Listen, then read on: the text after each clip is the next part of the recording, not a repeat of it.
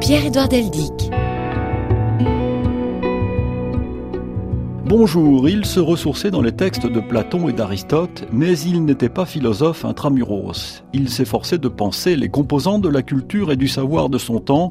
Il tenait de la présence de ses ancêtres ottomans une démarche de paysan balkanique, mais c'était bien un Athénien du siècle de Périclès à considérer l'alacrité de son intelligence. C'est Edgar Morin qui écrit cela à propos du penseur dont nous allons parler dans la rediffusion de ce numéro d'idées aujourd'hui. Ce philosophe, économiste, psychiatre, historien s'appelait Cornelius Castoriadis. Notre invité, François Doss, vient d'en écrire la biographie aux éditions La Découverte. C'est le dernier rendez-vous de cette semaine spéciale consacrée à quelques penseurs à travers les siècles avec le magazine Idées que vous pouvez retrouver habituellement chaque dimanche à 17h10 heure de Paris et sur le site de la radio www.rfi.fr.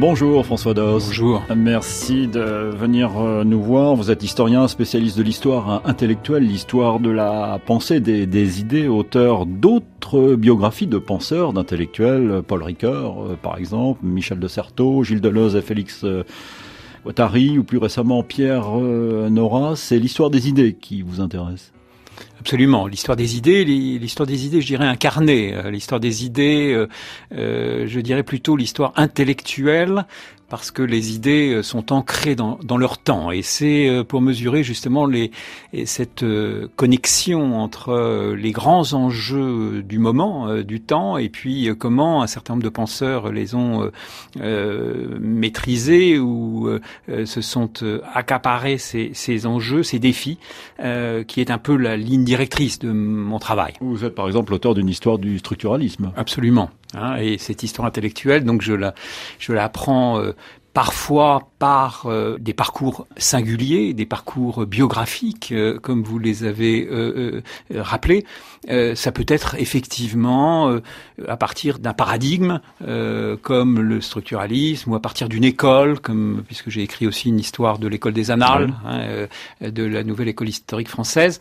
Et puis m'intéressant aussi à des problèmes, disons, plus épistémologiques quant à ma discipline, puisque vous l'avez rappelé, je suis historien, donc euh, les concepts, les notions, les enjeux, les pratiques et les usages de l'histoire sont aussi évidemment euh, participent de mes champs d'intérêt. Et vous avez donc euh, voulu, François Doss, vous intéresser à un marginal cette fois-ci? Oui, ben encore un marginal. Je dirais que évidemment ceux que vous avez cités sont peut-être moins marginaux que Castoriadis. Ils ont en tout cas en point commun toutes ces biographies, c'est que ce sont des penseurs qui ne se donnent pas des limites euh, des, trop étroites, euh, qui ne s'enferment pas dans des barrières disciplinaires, qui s'ouvrent à toutes les questions euh, qui donnent à penser. Hein. Euh, le projet prométhéen d'un Castoriadis, c'était de penser tout ce qui était pensable.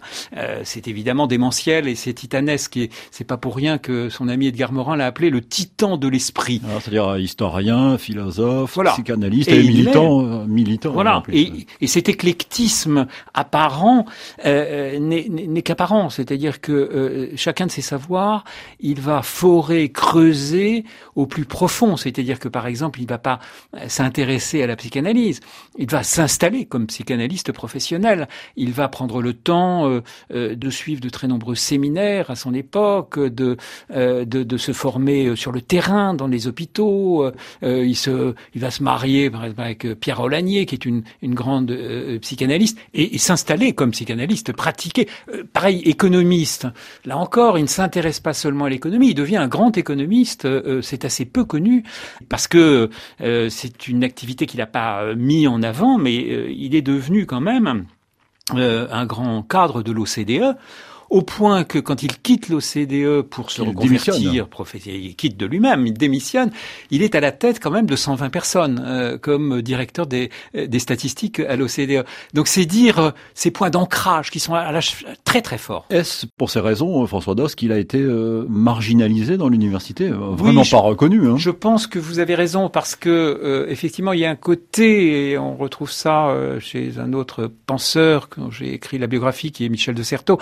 Il y a a, y a ce côté inclassable euh, chez lui. Dans quelle case le mettre? C'est difficile. Et ça, l'université n'aime pas ça. C'est hein. impossible. Il déborde toutes les cases. Donc, euh, il va trouver, d'ailleurs difficilement, à se faire élire en 1980 à l'école des hautes études comme directeur d'études c'est une institution euh, qui effectivement est très ouverte euh, et dont euh, les enseignements ne sont pas étroitement disciplinaires. Donc ça lui convenait tout à fait bien, mais c'est tardif et il va en effet pâtir par ce caractère inclassable de, sa visibilité. Puis aussi, il faut dire, et qu'il il y a aussi autre chose, c'est qu'il n'a assumé son nom propre que tardivement.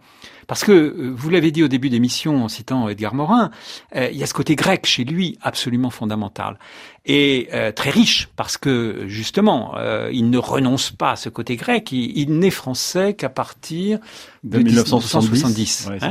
et comme il y a un temps de latence où quand même vu ses engagements, il a intérêt à faire attention, il n'assumera véritablement son nom propre qu'à partir de 73. Nous allons parler de son itinéraire dans un instant. François Dos, d'abord son enfance en Grèce euh, justement, mais il, faut dire un mot déjà du, personnage en plus. Hmm. Quel personnage? Ah, c'est un personnage. c'est un personnage euh, par ce côté justement euh, très enveloppant, voulant connaître absolument tout et, aussi bien les mathématiques, hein, parce que on parle de, de philosophie, d'économie, de psychanalyse, mais il a été très loin dans la connaissance des mathématiques, de la physique. C'est un homme qui aimait la, la, vie aussi. Hein. Et puis c'est un très bon vivant.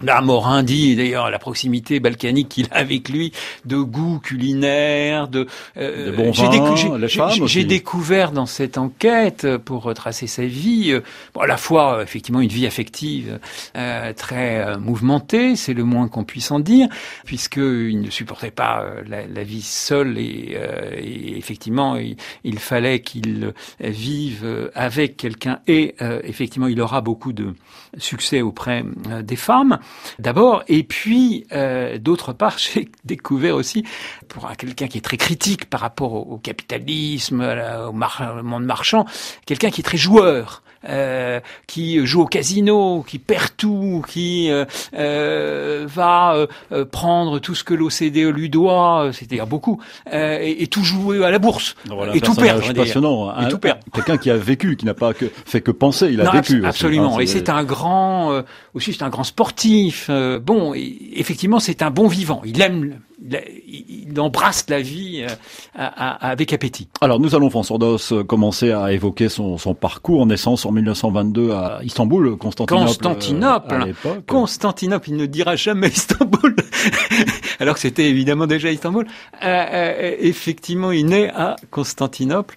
Il y restera pas longtemps parce que sa famille euh, quitte Constantinople, euh, eh bien parce que ça se tend évidemment avec la Turquie euh, très vite. Il y reste trois mois. Hein.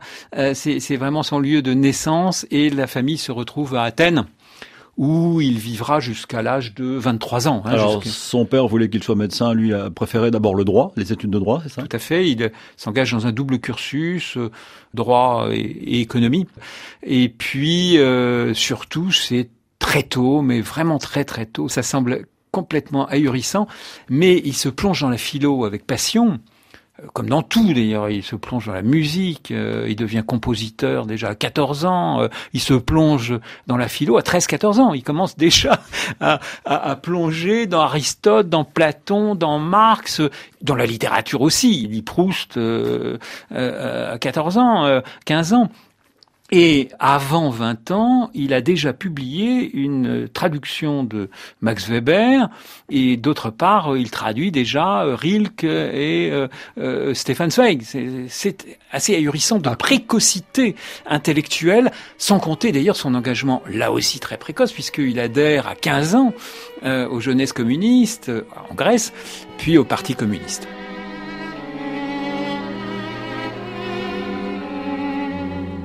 Idée.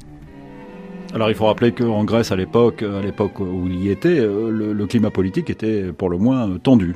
Extrêmement tendu. Hein, c'est-à-dire que le, Yalta avait donné la Grèce en gros à, l'Occident, euh, mais euh, il y a eu une guerre civile. oui, rappeler, hein. oui, enfin tendu avant même Yalta, tendu puisque dès l'avant-guerre, il est déjà communiste et très tôt, avant d'ailleurs le déclenchement de la deuxième guerre mondiale, il rompt avec le stalinisme parce que euh, il y a la traversée de l'expérience chez lui qui va beaucoup compter euh, pour euh, ouvrir les yeux d'un certain nombre d'intellectuels français plus tard. C'est qu'il fait l'expérience du stalinisme extrêmement tôt. Dès qu'il commence à prendre ses distances, hein, on est à la fin des années 30, avec le stalinisme et donc le Parti communiste, euh, il est convoqué par son secrétaire de cellule. Heureusement, il était très homme à femme, donc il a, il a un petit rendez-vous galant qui fait qu'il ne va pas au rendez-vous. Il est sommé d'aller par son secrétaire de cellule. Eh bien, son camarade euh, euh y va. Son camarade est liquidé physiquement. Hein. C'est comme ça qu'on liquidait les, les, tendances différentes, les, les, points de vue différents dans le stalinisme. Donc, il fait très tôt cette expérience dramatique et il rencontre très tôt la section euh, grecque de la quatrième internationale, euh, Spirostinas, euh, qui dirige un petit groupe trotskiste et qui euh, il adhère très très tôt euh, dès l'avant-guerre. Alors vous comprenez bien que la guerre sous la dictature Métaxas, puis sous l'occupation allemande, qui a été épouvantable. La, la Croix-Rouge fait état de 250 000 morts, de la famine, puisque les Allemands disent aux Grecs, vous allez nous donner tous vos vivres. Que font les Grecs Ils les font disparaître, les vivres. Seulement après, ils n'ont plus à manger. Et, c'est la famine de masse, hein. euh, au point que certains pensent que euh, les Allemands ont décidé de, un génocide, enfin d'extirper les Grecs de l'existence et de les euh, liquider tous. Donc il va être un militant trotskiste qui va très tôt dès la guerre, considérer que euh, l'Union soviétique n'est pas véritablement un État ouvrier, n'est pas vraiment dans le camp socialiste, n'est pas vraiment dans le camp révolutionnaire, et euh, ça deviendra un topos important de, du groupe ensuite. Euh, il n'est pas question pour lui de défendre l'Union soviétique. Mais comme vous le dites, il y a le, avant Yalta, même en, dès octobre 44, Churchill va à Moscou, et là, en, en deux minutes sur une, le, hein, problème un, bout papier, sur un bout de papier. Euh, euh, la Grèce, c'est pour Churchill à condition que les Anglais euh, laissent euh, toute l'Europe centrale à l'Union soviétique. Bon. À partir de là, pour des gens de gauche comme Castoriadis, qui veulent une révolution socialiste, il n'y a pas d'issue. Il n'y a pas d'issue. Et, et, et, ce qui se passe en décembre, en décembre 44, euh, c'est absolument abominable. C'est-à-dire qu'on on a une situation totalement paradoxale où euh, les Anglais tiennent euh, une place à Athènes, toute la Grèce, mais vraiment toute la Grèce, est, sous euh, domination de l'Hélas, hein, c'est-à-dire de l'armée de libération nationale, qui est en fait dirigée par les communistes grecs. Mais ils ont pour mission de surtout pas prendre le pouvoir, mais en même temps de jouer un rôle d'opposition. Donc, il est pris entre les escadrons de la mort d'un côté qui cherchent les militants révolutionnaires, donc Astoriadis qui a failli tomber d'ailleurs, là encore il est arrêté en décembre, ils ne le reconnaissent pas, enfin, c'est un miraculé aussi pendant la guerre. Euh, la Gestapo, euh, euh, je raconte l'histoire la, la Gestapo qui rentre dans le bus, ils avancent euh, pour voir, euh, contrôler, contrôler, les identités, etc. Et ils s'arrêtent juste devant lui il, il, était fini, je dirais, et surtout vu ce qu'il avait dans sa, sa pochette. C'est pour cette raison qu'il arrive en France en 1945, oui. et pas tout seul d'ailleurs. Non, il arrive, alors grâce, il faut euh, rendre hommage à un, à un grand responsable hellénophile, euh, Phil etc., grand responsable de l'Institut français à Athènes, qui s'appelle Octave Merlier, et qui a mis au point euh, une expédition euh, extraordinaire qui est devenue mythique, qui est devenue un grand lieu de mémoire, euh, au point qu'on appelle ça la nef des Grecs, euh, euh, d'un bateau qui est déjà mythique en lui-même, le Matarois. Mythique parce que c'est un bateau qui a amené les, les troupes américaines pour le débarquement euh, en Irlande, parce que c'est un bateau qui a euh, convoyé beaucoup de juifs euh, miraculés de la Shoah vers la Palestine. Et ce bateau bien va servir à emmener 180 boursiers, des jeunes Grecs, pour se réfugier en France, des boursiers, pour poursuivre leurs études en France. Et vous avez là notamment trois philosophes qui vont devenir très connus, euh, Castoriadis bien sûr, euh, mais aussi Kostas Axelos, mais aussi Kostas Papaianou, mais aussi euh, d'autres, des artistes comme le peintre Byzantios, comme d'autres, etc. Et c'est à partir de ce moment-là, François Dos, que euh, Cornelius Castoriadis va commencer à faire son chemin dans le monde intellectuel parisien. Voilà. Mais très rapidement. Extrêmement rapidement, puisque dès qu'il arrive à Paris, euh, eh bien, euh, en tant que militant trotskiste, il va chercher la section française de la quatrième internationale. Logique. Ça va de soi. Donc, il trouve effectivement le PCI, le Parti communiste internationaliste, et là, il fait part évidemment de ses analyses. Bon, qui détonnent euh, qui détonne, mais il y a quelqu'un qui l'écoute avec le plus grand intérêt, qui se dit mais c'est extraordinaire ce type-là, euh, c'est un Marx qui nous qui nous arrive, euh, il est, et ce militant du PCI s'appelle Claude Lefort. Bon, et, vous avez là une grande rencontre euh, qui se fait aussi avec une femme, puisque Claude Lefort euh, est alors euh, le compagnon d'une jeune militante trotskiste qui s'appelle Rilka Walter, qui est toujours en vie. et Rilka Walter, qui était en couple avec Lefort, va passer des bras de Lefort aux bras de Castoriati. Ça crée des liens, ça crée des liens, et ils vont même créer une tendance qui est la tendance donc le fort Castoriadis, euh, mais qui s'appelait à l'époque par leur Alors, il faut Rappeler, il faut rappeler, mais on ne va pas tout rappeler non plus, que Claude Lefort est un des grands intellectuels français. Hein, Bien sûr. Le, le préciser. Bien sûr. Hein. Et qui vont donc créer une tendance, parce qu'évidemment, trois trotskistes, euh, ça fait déjà deux tendances, hein, c'est bien connu, et ils vont créer une tendance qui va faire scission euh, en 48 et créer un nouveau mouvement une nouvelle revue en rupture avec le trotskisme officiel. Socialisme ou barbarie. Alors ça, c'est très important. Bien sûr. C'est à la fois euh, un courant et une revue intellectuelle. Tout à fait. Que veut socialisme ou barbarie? Alors, il faut dire d'abord, sur l'importance, vous avez toute une série de grands intellectuels qui sont passés par socialisme ou barbarie. Euh, le Fort, bien sûr. Mais plus tard, euh, Jean-François Lyotard. Mais euh, à cette époque-là, euh, un grand psychanalyste français, Jean Laplanche.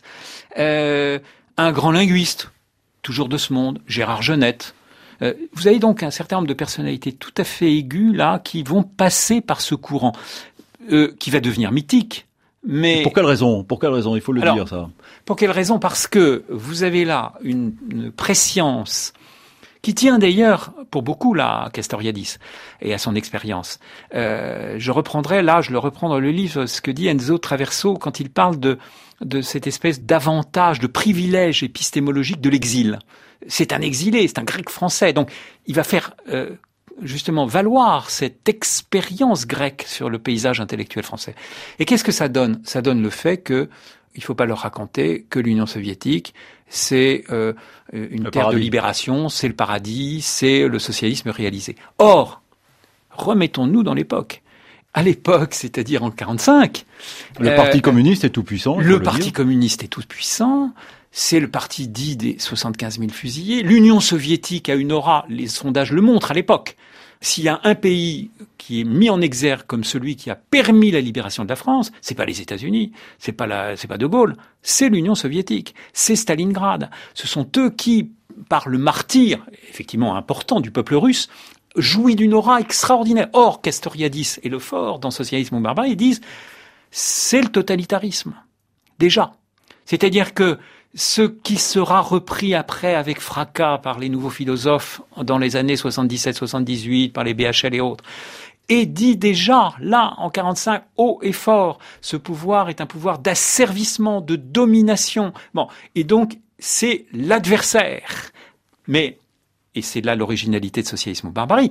Vous me direz, Raymond Aron disait pareil, mais Raymond Aron fait le choix du libéralisme et du camp américain, socialisme ou barbarie ne fait pas ce choix-là.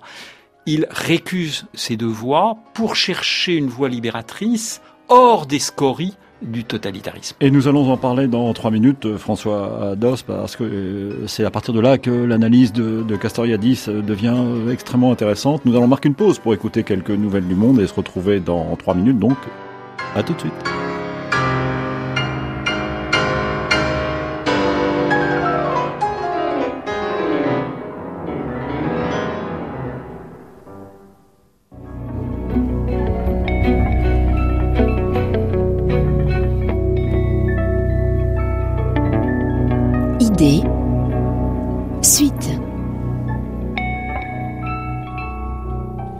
Nous parlons d'un grand esprit du siècle dernier, d'un penseur, un intellectuel à la fois économiste, historien, psychanalyste, qui euh, en plus était un homme euh, engagé, un militant. Je veux parler de Cornelius Castoriadis. François Doss vient de lui consacrer une biographie passionnante. Elle est publiée aux éditions euh, La Découverte. Alors François, je vous propose tout de suite d'écouter euh, Cornelius euh, Castoriadis. Il nous parle de la Révolution, de ce qu'était Marx pour lui. Ce sont des propos extraits d'une émission de France Culture qui s'appelait Panorama de 1979. Moi, ce qui m'importe, c'est la perspective et le projet révolutionnaire.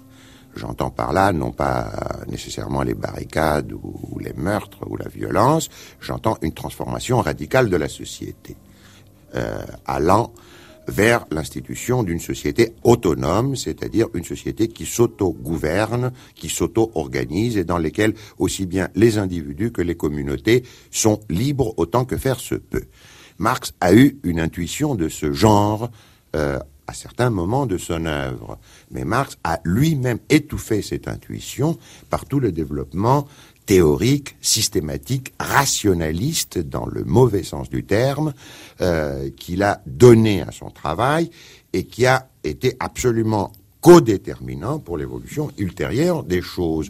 Alors, à partir du moment où on a compris cela, euh, ce qui se passe par rapport à Marx, mais il faudrait peut-être aller maintenant aux choses elles-mêmes et ne plus parler de Marx, c'est quoi? C'est que Marx est rangé à son tour dans cette galerie des ancêtres que pour ma part je consulte chaque fois que je travaille, où il y a Platon, où il y a Aristote, où il y a Montesquieu, où il y a Marx, où il y a Max Weber, où il y a Tocqueville, où il y a Michelet. Et voilà Marx rangé, euh, classé dans la galerie des ancêtres, François Doz. Oui, alors effectivement, il y a tout un parcours là de, Castoriadis et euh, il l'exprime là magnifiquement, euh, qui a été, euh, euh disons pour pour aller vite, de Marx à Freud, mais sans totalement abandonner, comme il le dit, Marx en arrière-fond, mais mais beaucoup de recul, hein, avec, beaucoup de, dire, avec beaucoup de recul. Et il a d'autant plus de, de mérite là euh, d'avoir déplacé toute une série de, de, thèses de Marx qu'il juge trop mécaniste, trop déterministe, euh, et de porter justement son attention vers euh, l'imaginaire. Il, il, a eu d'autant plus de mérite que son groupe était un groupe où il y avait sans arrêt de nouvelles générations qui adhéraient. Socialisme ou barbarie. Hein, Socialisme ou barbarie dont euh, l'étayage politique euh, était Marx et le marxisme. Et, il a euh, là provoqué euh, plus que des états d'âme dans son groupe, enfin des des états de dépression, on peut dire, de la part de quelques-uns de ses camarades qui le suivaient presque aveuglément, mais sur ce point résistaient dans l'adhésion à Marx. Et notamment, ce qui est assez curieux d'ailleurs, c'est que dans une décision, car il y en a eu beaucoup dans euh, Socialisme ou Barbarie, euh, scission avec le Fort en 58, mais ensuite euh, scission en 63. Et c'est vrai que dans cette scission de 63, Jean-François Lyotard fait partie euh, des adversaires là, de Castoriadis, qui tient à, avec euh, Pierre Souiri, qui est historien, à défendre Marx contre un certain nombre d'analyses non marxistes que met en avant Castoriadis. Or, quel est le grand déplacement fait par Castoriadis et, socialisme ou barbarie par rapport au marxisme? Le grand déplacement, et ça c'est tôt, déjà dans l'analyse faite dans la fin des années 40 sur l'Union soviétique, c'est de dire que la contradiction passe pas tant entre la propriété privée des moyens de production et euh, ce qu'on appelle l'appropriation euh, euh, simplement des, des, travailleurs qui sont coupés des moyens de production, qui n'ont que leur force de travail, mais que la contradiction passe et elle est beaucoup plus générale dans la société, elle traverse tout le champ des activités, pas seulement industrielles, entre les dirigeants et les exécutants. Et que c'est la séparation majeure sur laquelle il faut travailler pour construire un contenu du socialisme qui soit créatif, nouveau. Et euh, c'est évidemment euh, euh, très divergent par rapport à la vulgate, à la doxa communiste qui met l'accent sur la planification, sur la collectivisation des moyens de production, sur l'étatisation. Alors que Cornelius Castoriadis parle d'autonomie. Voilà. Alors, la grande espérance, à la fois double, hein, individuelle et collective de Castoriadis. Et le grand intérêt, je dirais, actuel, contemporain, à l'heure où la démocratie connaît un certain nombre de problèmes, et notamment euh, dans cette coupure qui ne cesse de s'aggraver entre dirigeants et exécutants, entre culture d'experts et euh, les vrais gens, comme disent certains, euh, vous, vous, avez effectivement là une pensée qui, et c'est là tout son intérêt, il ne s'agit pas seulement de faire l'archéologie, de rendre justice à un courant qui est terminé aujourd'hui à l'orée du XXIe siècle. Là où Castoriadis est extrêmement important, c'est qu'il aide à penser l'horizon, qu'il aide à penser l'avenir et notamment à répondre à cette crise de la démocratie très forte, euh, de la démocratie participative, en la réinsufflant, justement réinsufflant davantage d'autonomie et pour que justement les fonctions de direction soient euh, plus socialisées, soient plus partagées, euh, et que sur les euh, lieux de travail, sur les lieux politiques, on, on, gagne à davantage d'autonomie. C'est un message très actuel. Tout à fait actuel. Et non seulement actuel, mais très original. Je pense qu'il n'y a pas d'exemple autre de quelqu'un qui a été aussi loin dans l'articulation entre la quête d'une autonomie individuelle et d'une autonomie collective pour les sociétés. Et là, on retrouve sa double casquette du psychanalyste et du penseur du politique. Du psychanalyste, on y vient euh, tout de suite. Euh, donc je rappelle, euh, économiste à l'OCDE, il occupe des postes de plus en plus importants. L'OCDE, c'est quand même pas un organisme révolutionnaire, c'est le moins qu'on puisse dire. Euh, historien, philosophe et, et psychanalyste il se met à un moment donné que vous allez nous expliquer à s'intéresser à, Freud. Écoutez-le d'ailleurs parler de, Freud. C'est toujours sur France Culture, cette fois dans l'émission qui s'appelait le, Bon Plaisir, c'était en 1996. J'ai fait une analyse qui était une analyse personnelle pour des raisons personnelles.